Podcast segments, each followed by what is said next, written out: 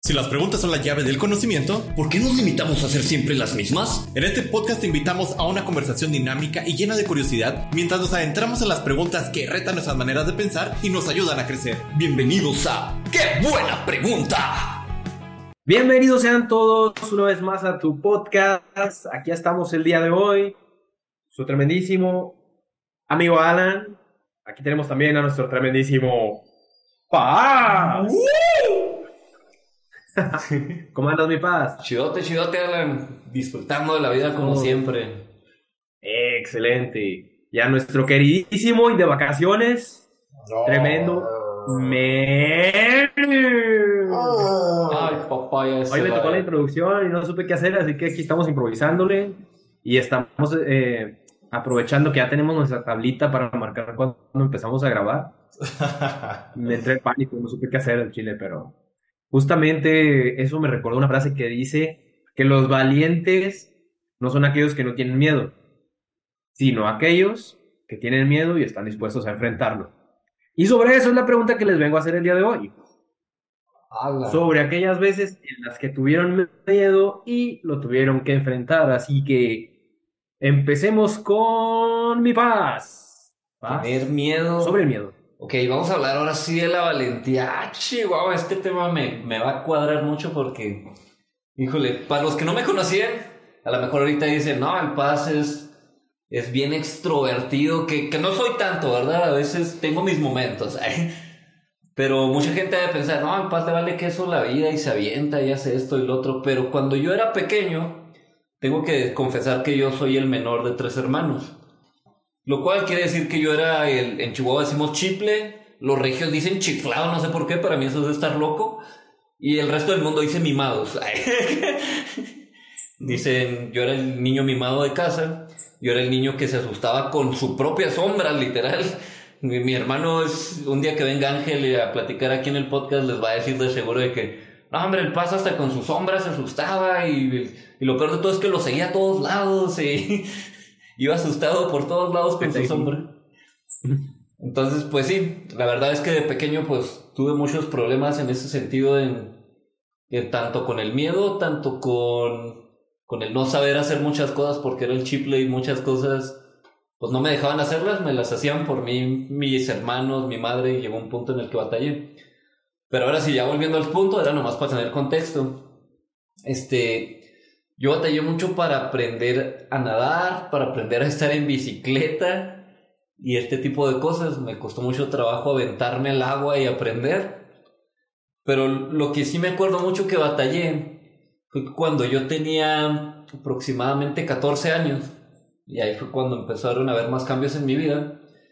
Y un día literalmente escuché esa frase que nos acabas de decir. Nos la dijo un, un coordinador, un amigo de nosotros, que nos estaba impartiendo pues unas pláticas. Y nos dijo eso, el ser valiente es tener miedo y enfrentarlo. Y me acuerdo que fuimos a la feria de Santa Rita. Es una feria chica para los que viven en, pa- en, en países grandes, no en ciudades grandes. Para los que viven en, en Parral, ay, acá todos gachos, ¿no? Para los que viven en Aldama, Ay, ay, pues es una feria grande. es una feria grande. ay. No se crean. Pero el punto es que. Gente de Parral los amamos. Sí, sí. El punto es que, pues, yo le tenía miedo a lo- todos los juegos mecánicos grandes. El martillo, la montaña rusa y todo este tipo de cosas. No manches, los más chidos. Y sí, y me acuerdo que fuimos todo el acople, toda la bola de amigos ahí. Fuimos a las ferias. Y me acordé mucho de esa frase de el que ser valiente es tener miedo y vencerlo. Y dije, a partir del día de hoy, voy a empezar a, a vencer mis miedos, voy a empezar a ser valiente. Y a lo mejor para algunos es cualquier cosa como si nada, ¿no? Pero yo me subí a la... Pues era un juego de esos que da vueltas y a la vez va girando como un martillo, no sé cómo se llamará ese juego. Ah, el este. Terminas volteado de cabeza, quién sabe cuántos metros de altura, 30, no sé cuántos metros sea, está, está muy alto, muy grande, es una rueda va girando, eh. Pues es el martillo, ¿no? Así se llama, tal cual. pero pues es, es una bola que te pones así como, ay, no sé, te pones así en un círculo y, y va girando el círculo y luego va moviéndose como un martillo y luego te quedas de cabeza al final y, y pues la neta yo me formé y andaba toda la fila así como ¿qué estoy haciendo? ¿Qué estoy haciendo? Ese, ese, esa vocecita dentro que te dice, rájate, rájate, diles que tienes que ir al baño, diles que tienes que ir por papas, diles que, diles que ya va a empezar el, el teatro del pueblo, ya va a venir el artista a cantar. Pero no, me amarré mis pantalones, me amarré mis huevos y, pues a darle y me subí al juego. Y la neta sí me dio miedo, me dio miedo estando ahí. Y, pero conforme fue pasando, pues como que lo, lo fui asimilando, dije, ah, pues pues no está tan hardcore. Ay. Una, una, voz de adentro así de que ya bájate, pero no te puedes bajar, ¿verdad? Entonces como que la otra voz te dice, pues no está tan hardcore, ya acostúmbrate. Y al haber hecho esto, pues ya que me invitaban a otros juegos que yo veía que eran menos hardcore para mí, menos grandes, pues ya me subía más como si nada, así como, ah, pues ya me subía al, al, al que daba más miedo Al mamalón. al mamalón. Pues ahora, y me invitaban a los otros juegos, sí, vamos, ya como si nada, y ya me veía bien valiente, ¿no? Y bien de este, pero pues fue un proceso realmente, y eso, eso que apliqué en las ferias, pues traté de irlo aplicando en varias cosas, pero bueno, ya me robé mucho el micrófono, les dejo a ustedes compartir alguna experiencia de valentía. Pues está bien, está bien. Yo, yo creo que mi peor miedo, este, bueno, de fobia, yo creo que la única que tengo hasta ahorita y, y es ahí a donde quiero llegar, es, es la claustrofobia. Y todo resulta precisamente en las ferias de Santa Rita, también en las ferias de Santa Rita. Había un juego. Fíjate que a mí me da miedo, pero la casa de los fenómenos. Pero bueno, perdón, Meli. Este, ha- había un juego ahí que era la máquina del tiempo o algo así. Este, juego más pedorros, es un camión y había que llegar de un lado a otro, este, por unos ductos. O sea, literalmente así como los ductos de ventilación, los que vemos en películas de espías, películas de, ah, me voy a infiltrar por los ductos de ventilación y demás. Pues era un ducto, yo creo que muy apenas cabías, o no había forma de moverte hacia otro lado. Entonces dijimos nuestros compas, bueno, vamos para allá. Este, en aquel momento no tenía claustrofobia. Empezamos, eh, oscuro, súper apretado. Y para colmo, los compas iban de mamoncitos porque yo iba al final de todos. Entonces era de esos de que, ah, aquí me detengo para que todos los demás no puedan avanzar. Porque nada más era un solo camino. Había como tres caminos, pero nosotros agarramos uno solo.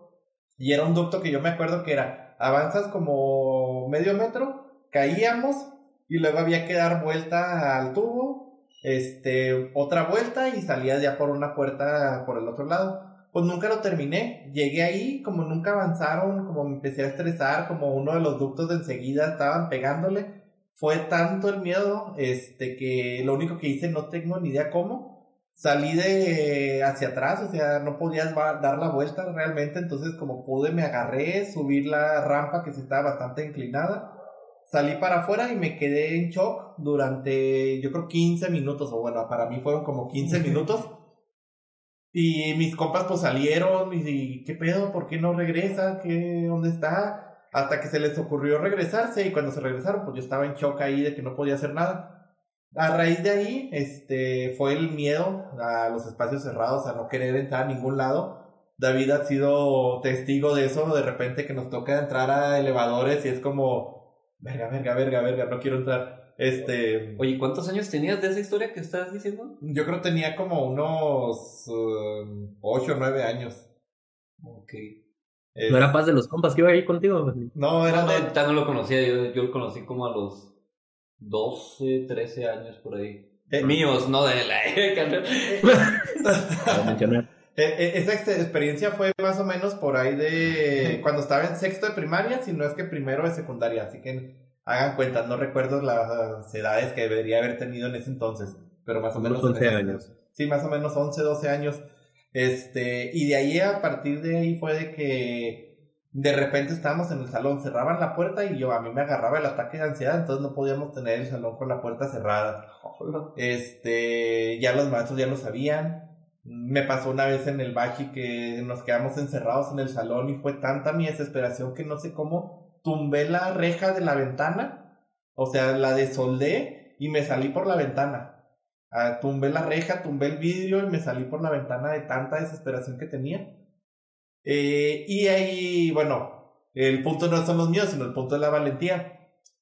Después de eso, recuerdo muy bien hace apenas eh, como un año, el año pasado creo que fuimos eh, con David a, a Catedral, al mesón de Catedral. Para los que no son de Chihuahua, pues es un edificio, más que nada estacionamiento, pero tiene algunos restaurantes, bares y demás. Y fue como, no, pues podemos subir las escaleras, dos o tres pisos, o este, irnos en el elevador. En ese entonces no me acuerdo por qué no, no subí las escaleras. Entonces fue, cuando, bueno, me, me arriesgo, me aviento. Fue un miedo tremendo, pero lo superé. Y a raíz de ahí, como que ya he ido superando el miedo porque ya puedo subir elevadores, ya puedo estar en espacios cerrados. De repente sí me agarra un poco la ansiedad, pero no tanto como en esos momentos en los que literalmente nomás me sentía eh, que no podía salir o me sentía encerrado y era el ataque de ansiedad exageradamente feo. Eh, los restaurantes, por ejemplo, las mesas esas en las que está la mesa y luego los sillones alrededor. No podía estar en el de luego, luego al fondo porque tenía que tener acceso directo al pasillo o si no me agarraba el ataque de ansiedad. Cosas que ya he ido superando con el tiempo y que fue en su momento por eh, creo que en ese momento era por impresionar a, una amiga. sí, sí, sí. No, no voy a decir nombres, pero fue como iba con nosotros, entonces bueno, hay que impresionarla. Y nada más por eso me aventé y dije, bueno, tengo que superarlo. Y em, siento que ya ahorita ya lo he superado en gran medida. No me ha agarrado una crisis de ansiedad. Yo creo que ya en los últimos eh, 10, 11 meses. Entonces ya eso es algo bastante bueno para mí porque sí era un miedo como no puedo explicarlo. Oye, men, entonces en el, en el avión, ¿te gusta la ventana o tienes que estar en el pasillo? Este, no, fíjate que ya me gusta mucho la ventana, lo disfruto de ir en, la ventana. Va, porque para mí es mi lugar favorito, ¿verdad? Sí, creo que la mayoría de la gente, pues, sí, es, es una experiencia muy chida ir en la ventana en el avión. A menos que veas que se está incendiando un motor o no y ahí enseguida un gremlin. El changuito de los Simpsons. Sí, exactamente. Oye, y por ejemplo, cuando están en esas situaciones hoy en día, por así decirlo, ¿qué, qué, qué es lo que pasa por sus mentes, chavos? O cuando se enfrentan con algo que les da miedo ya a esta edad. Por ejemplo, un miedo al fracaso. Vamos, voy a, voy a ponerlo un poquito cambiado ya. Okay. Cuando se trata del miedo al fracaso, que tienen un obstáculo al frente y que saben que tienen que hacer algo que o no son expertos o nunca han hecho algo así por el estilo, ¿qué es lo que les viene a la cabeza o cómo, es lo que empiezan, qué empiezan a pensar o qué, qué estrategias utilizan ustedes para poder superar esos tipos de miedos? Mira, ahí tomo... yo, sé que, ya cambia así como que hice un plot twist, ¿no? En la pregunta, pero... Yo quería oír la historia de miedo de Alan, pero bueno, vamos a... a ver, a ver, a ver, Alan. Historia de miedo tuya. Ah, ¿quieres que te cuente la mía? Sí, sí. Bueno. Y luego ya le seguimos. ok. Ay, pues la mía, mi miedo, mucha gente me dice que es ridículo, mucha gente me dice que ni al caso. yo, desde niño le tengo miedo a los perros. A los chihuahuas. La no estoy seguro dónde, dónde empezó. Este, pero sí, desde chiquito era de que oía ladrar a un perro o se me acercaba un perro, aunque no viniera en plan acá de ataque ni nada así por el estilo, pero me congelaba completamente. O era de que, por ejemplo, yo me devolvía de la escuela caminando y si me topaba un perro, prefería rodear la cuadra completa antes que pasar por donde estaba el perro. Pero un perro, perro o hasta un chihuahua. Hasta un chihuahua, o sea, o cualquier ok. Digo, de hecho, hoy en día todavía hay una casa donde tengan perritos y para mí es así como de que.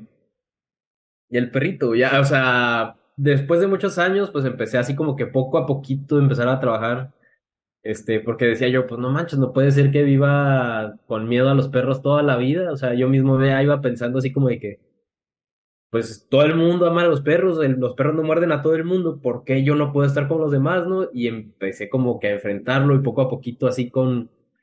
Fíjate, aunque suene muy ridículo, pero el primer perro al que le perdí el miedo un Rottweiler de un vecino mío.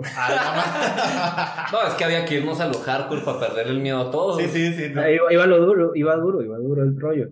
Entonces, eh, pues al principio obviamente le tenía pánico, pero poco a poquito mi vecino nos empezó así como que a... Como era un lugar porque tenía que pasar a fuerzas para ir a la escuela de la casa.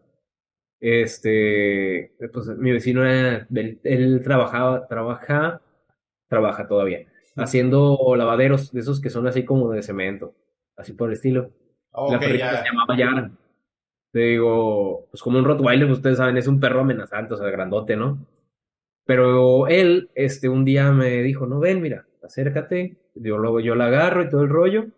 Y vio así como de que no me acerco madres. Y le dije, ok, quédate ahí, tú nomás respira tranquilo y yo la voy acercando poco a poco. Y ya, pues yo vi así y yo me estaba cagando del miedo, o sea, yo estaba casi llorando. Este, pero fue así como de que, ok, confía, confía y ya me, me, me estiré la mano y dejé que se fuera acercando. Y hasta que la toqué y ya vi que se empezó a portar bien bonita y todo conmigo y como que le empecé así como que, ah, ok, ya toqué un perro. Fue así como que mi primer paso, ¿no? La gran Este- victoria, ya, to- ya toqué un perro. Exactamente, ya fue así, log- nuevo logro desbloqueado. Este, y poco a poquito, o sea, de que ya al día siguiente pasaba y ya era así como que ya la, y ya nomás le tocaba así la, la carita, no, nomás la acariciaba. Este, y ya con los pasos de los días, pues ya empecé como que a encariñarme con el perro, le empecé a agarrar confianza. Este, y pues ya cuando me tocaba, por ejemplo, encontrarme un perro por la calle, ya era de que, ok, no me pasa nada, voy siguiendo derecho. O sea, si sabía que el perro así ya, cuando lo veía así como que se paraba o se ponía alerta de mi presencia, ya otra vez, ay, nos vemos, se mueve por el otro lado. Pero si lo veía que estaba así como que en su rollo, ya me seguía yo así, por el otro lado, cruzando del otro lado de la calle o algo así por el estilo, pero ya no evitaba toda la cuadra, ¿no? Y poco a poquito, sí como que fui agarrándole confianza. Hoy por hoy, todavía le tengo miedo a los perros. Este, mm, puedo llegar a una casa y si el perro es amigable o así por el estilo, le hago confianza y así es muy cariñoso o así por el estilo, pues ahí me ves que sí le juego. Por ejemplo, te ha tocado ver, Paz, por En ejemplo, cuando Deadline. estamos con Payo, con Taisa, que está Taisa, la perra de este Hamlet, Ajá. que llega ella y estoy así como de que, ay, no, no manches, o sea, me, me- sí me congelo, yo me quedo así como que, Ah, yo pensaba que sí la querías mucho y acá y, y nada, que andabas así. Sí, no, la neta, este, pues sí es cariñoso y todo el rollo, pero por ejemplo, a diferencia de Seth, que tú sabes que Seth es todo amor y ternura, con Seth sí ya no tengo ninguna bronca, llego y juego con él y todo el show, Ah, pero Tyson todavía me sigue causando cierto nervio estar cerquita de ella.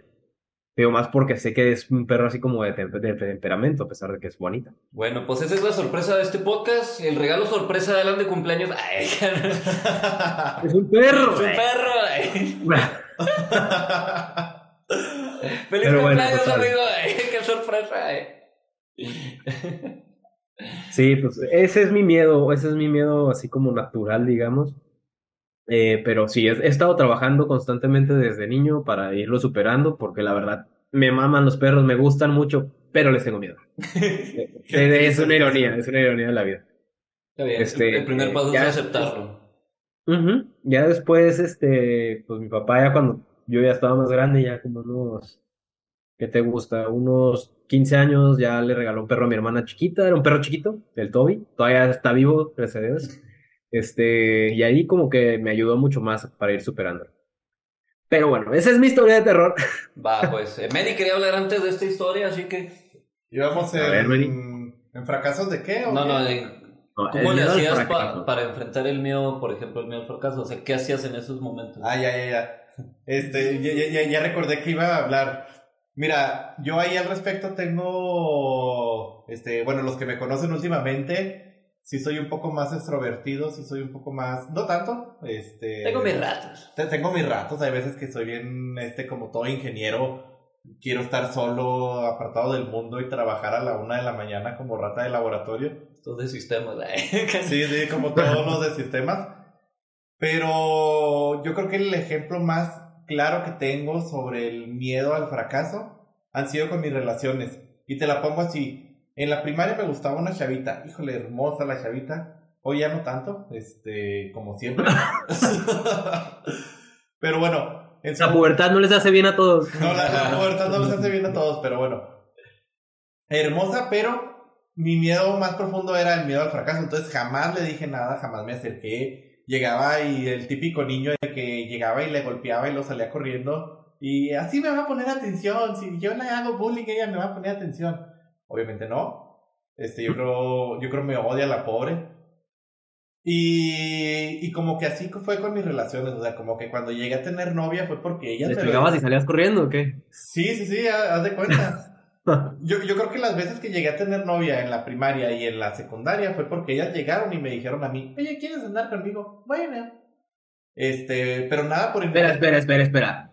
¿Tuviste novia en primaria y secundaria? Sí, ustedes no. No. Tuve desde el kinder. Ah, no, no es cierto. No, yo no.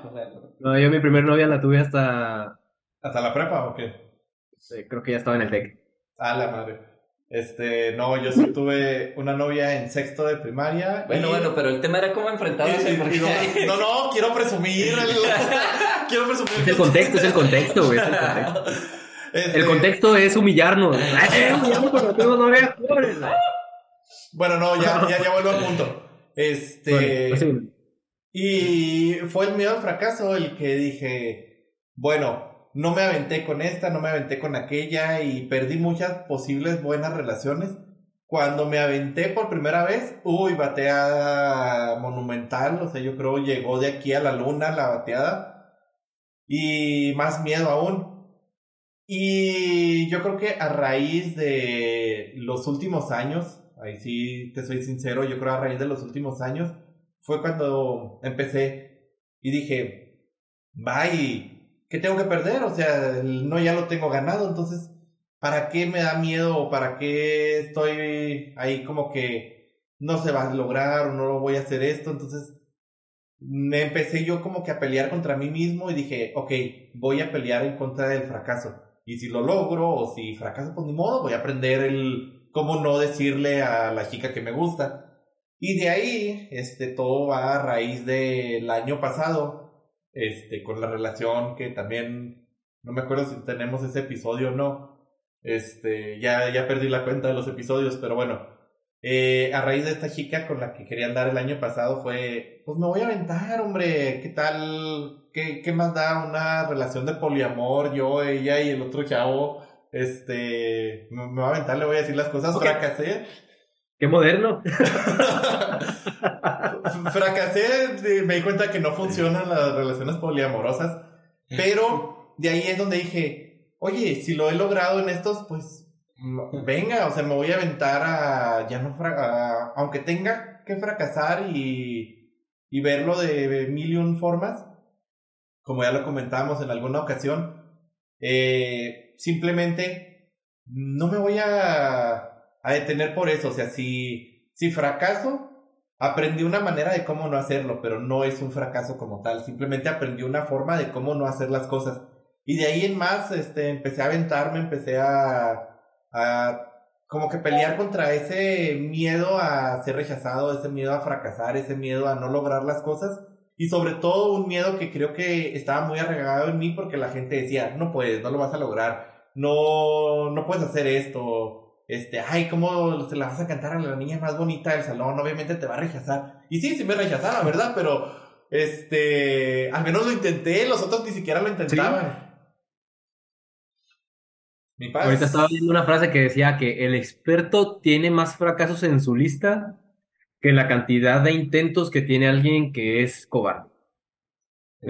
Muy, muy cierto. De hecho, con lo que acabas de decir, Alan, me acuerdo de un experimento que hizo un maestro de fotografía, que a ciertos alumnos les encargó tomar 100 fotografías y a los otros grupos de alumnos les encargó tomar nomás como 5, pero que fueran lo más perfectas posibles. Y al final, pues iba a revisar las fotografías, a ver quién las tomó mejor, ¿no? ¿Y cuál grupo crees que al final tomó las mejores fotografías? El de las 100 fotografías, ¿no? Los de las 100 fotografías, porque tuvieron más experiencia al hacer las cosas y los otros como andaban pensando más de que es que tiene que quedar perfecta, es que esto, que el otro, que bla, bla, bla.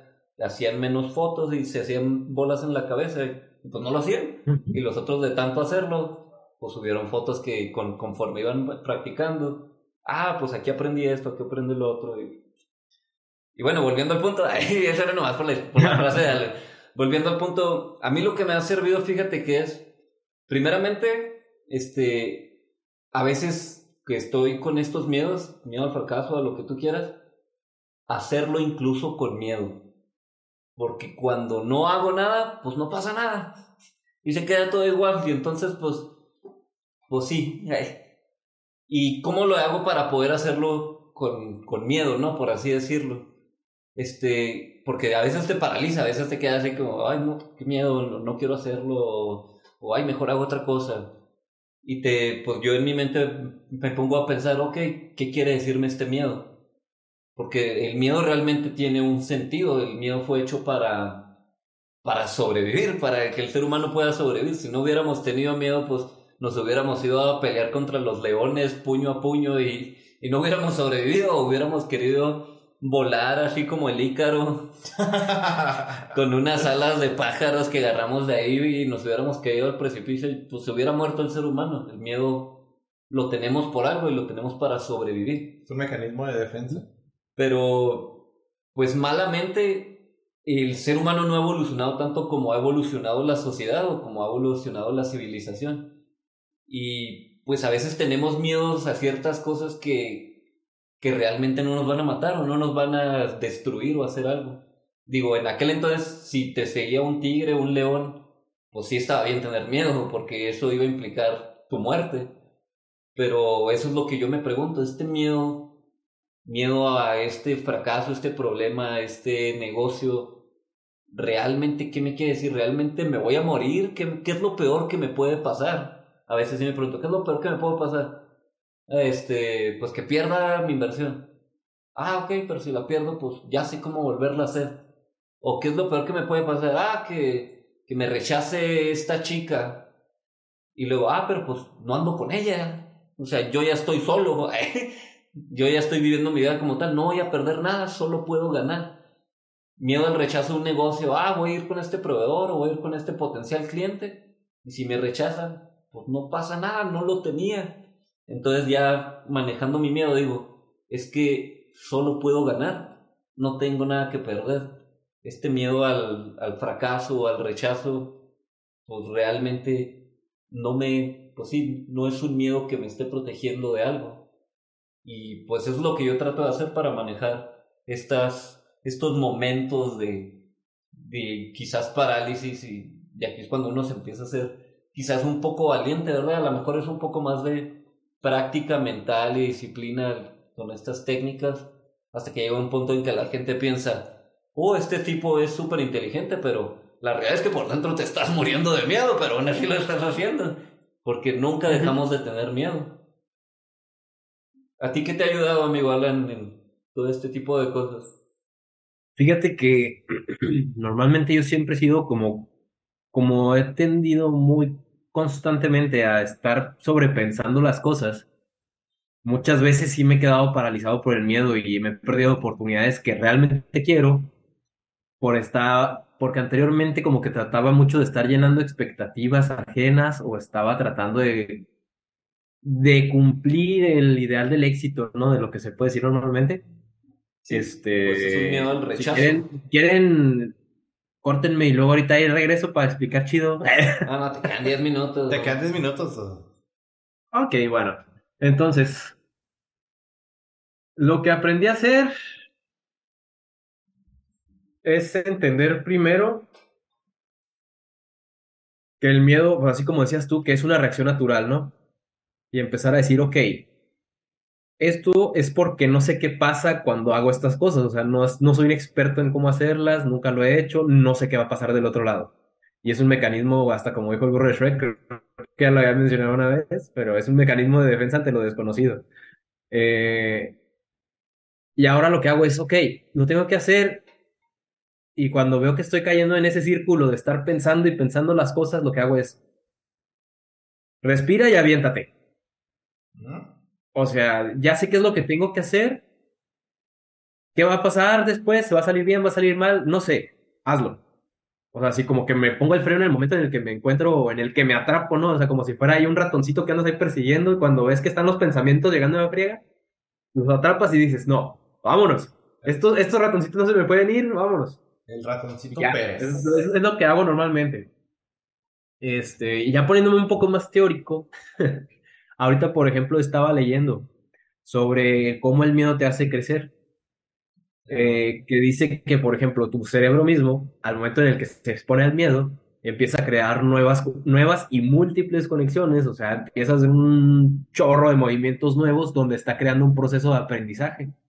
¿Por qué? Como el miedo es tu respuesta ante lo desconocido, inmediatamente tu cerebro, cuando estás tomando acción, empieza a formar nuevas conexiones como para decir, ok, si tengo esta, esta situación de tensión o de estrés, de miedo que me está generando este estrés innecesario, esto es lo que estoy haciendo en este momento y esto es lo que puedo hacer y a partir de lo que estás haciendo, está generando nuevas conexiones o nuevos aprendizajes para saber que la próxima vez ya no vas a tener miedo porque ya sabes cómo actuar en el momento y tu cerebro empieza a, hacer parte, digamos, de su rutina esas cosas o esas experiencias nuevas que te estaba impidiendo hacer el, el miedo. Entonces es la manera, de cierto modo, es una manera de aprendizaje distinta. Por ejemplo, también se tocaba el, se tocaba como ejemplo, perdón, ya re, mucho, de cuando llegas a un trabajo nuevo o cuando te toca hacer una nueva tarea, que la primera vez que la haces estás así como que bien tenso, bien nervioso porque no sabes bien cómo hacer las cosas. Y ya que la haces una vez, ya es así como que, ah, ok, no, no está tan difícil, no es nada del otro mundo, no va a pasar nada malo. Entonces, ya la siguiente vez que lo haces, ya tienes información de qué es lo que pasa cuando tienes que hacer esa tarea y cada vez que la haces, la tienes más dominada. O sea, es igual como si estuvieras ejercitando, por así decir, un músculo o algo así por el estilo. Tu cerebro empieza a crecer también en esa manera en la que te atreves a hacer cosas diferentes que te causaban miedo. Y las siguientes veces, como ya conoces cuál es el procedimiento, ya deja de aparecer el miedo como una reacción ante lo desconocido. Órale, qué interesante. pero se me hizo muy chido y se me hace interesante compartirlo.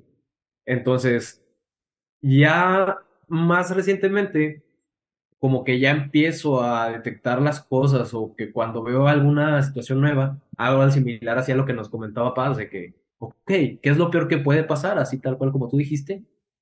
Y accionar rápido, o sea, sin darme chance de pensar, de empezar a generar panoramas, de, estar generando ideas, posibilidades o cosas que puedan pasar, sino realmente, ok, ¿qué hay que hacer? Hay que hacer esto, hazlo ya, ¡pum! Y te avientas. Cuentas no más de 5, 5, 4, 3, vámonos.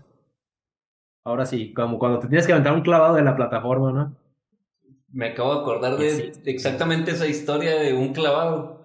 Cuando andaba en Monterrey me tocó ir a, al recorrido de Matacanes. Es un recorrido extremo donde pues vas por un río y brincas desde ciertos metros de altura hacia el agua y haces rapel, vas escalando, vas caminando. Es un recorrido muy largo y extremo para los que les guste todo este tipo de cosas ahí en el estado de Nuevo León, en la sierra. Y la verdad está muy chido, pero me acuerdo mucho que el salto más grande son como 10, 11 metros de altura.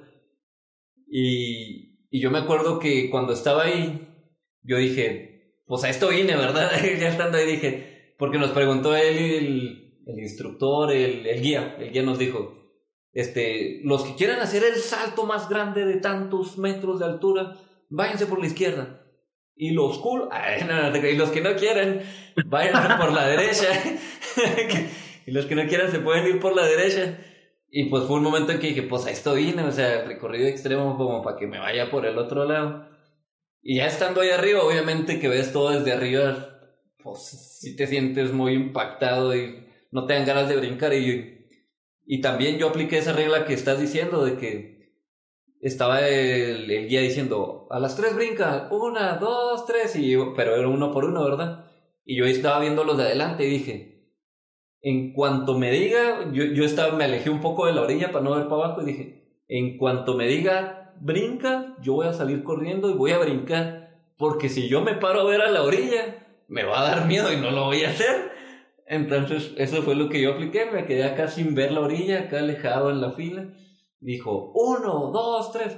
Y ¡pum! Salí corriendo y me aventé así el, el salto de fe. Y ¡pam! Una experiencia muy mágica, muy chido. Y pasó lo mismo que en los, en los juegos mecánicos. Ya después había un brinco de 5 metros de altura. Ya brinqué de 10. Papita. Papita. Este es de 6 metros de altura. No pasa nada. ¿eh?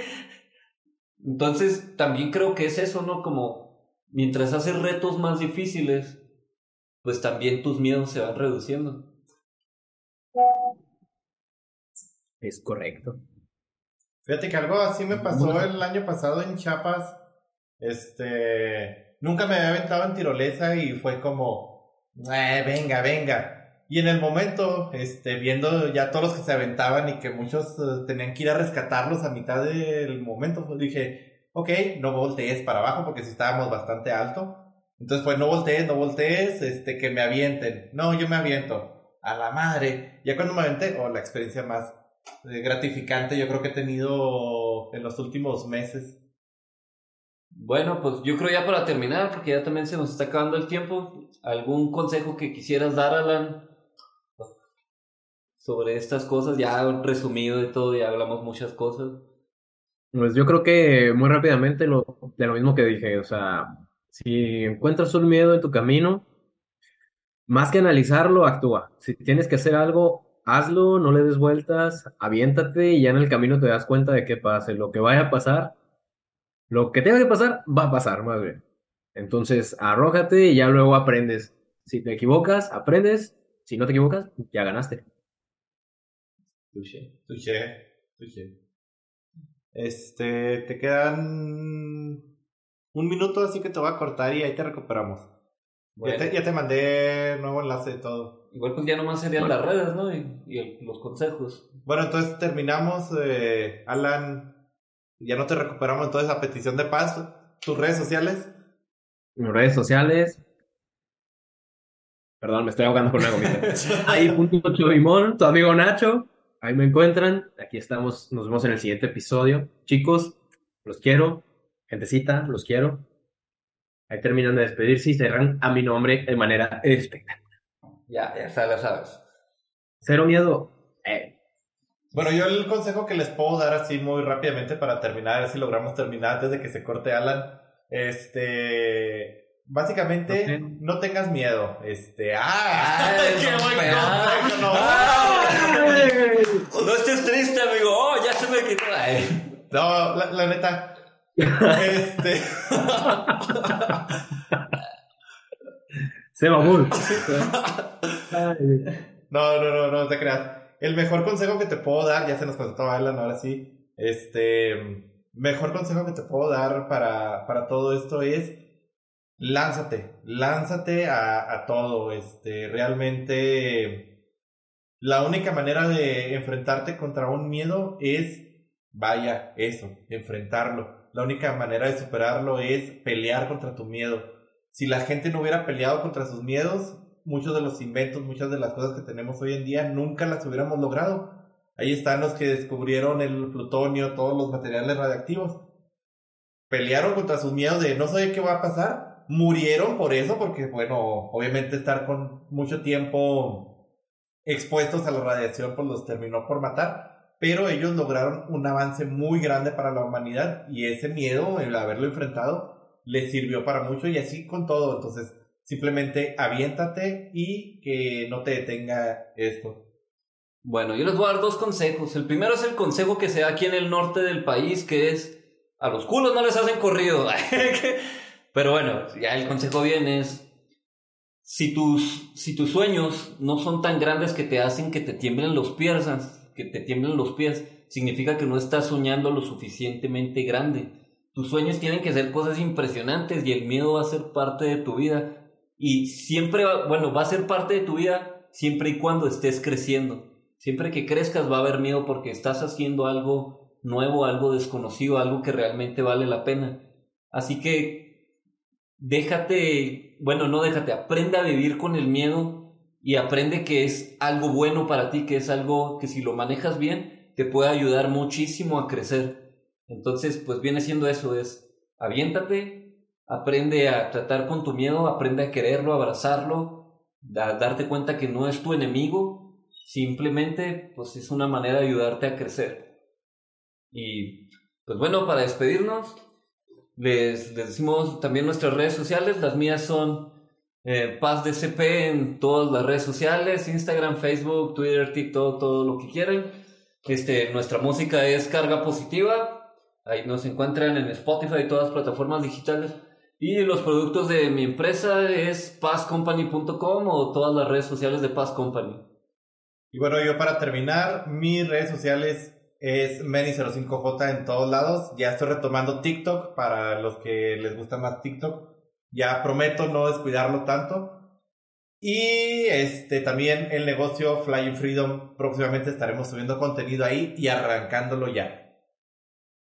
Y bueno, nos vemos. Hasta la próxima. Bye. Es genial tenerte aquí en nuestra comunidad de ¡Qué buena pregunta! Estamos ansiosos por compartir más preguntas inspiradoras contigo, así que asegúrate de suscribirte en nuestro podcast. Nos ayudaría mucho que compartieras y califiques con 5 estrellas para llegar a más personas. No olvides que puedes seguirnos en nuestras redes sociales donde estaremos compartiendo contenido exclusivo. ¡Hasta la próxima pregunta!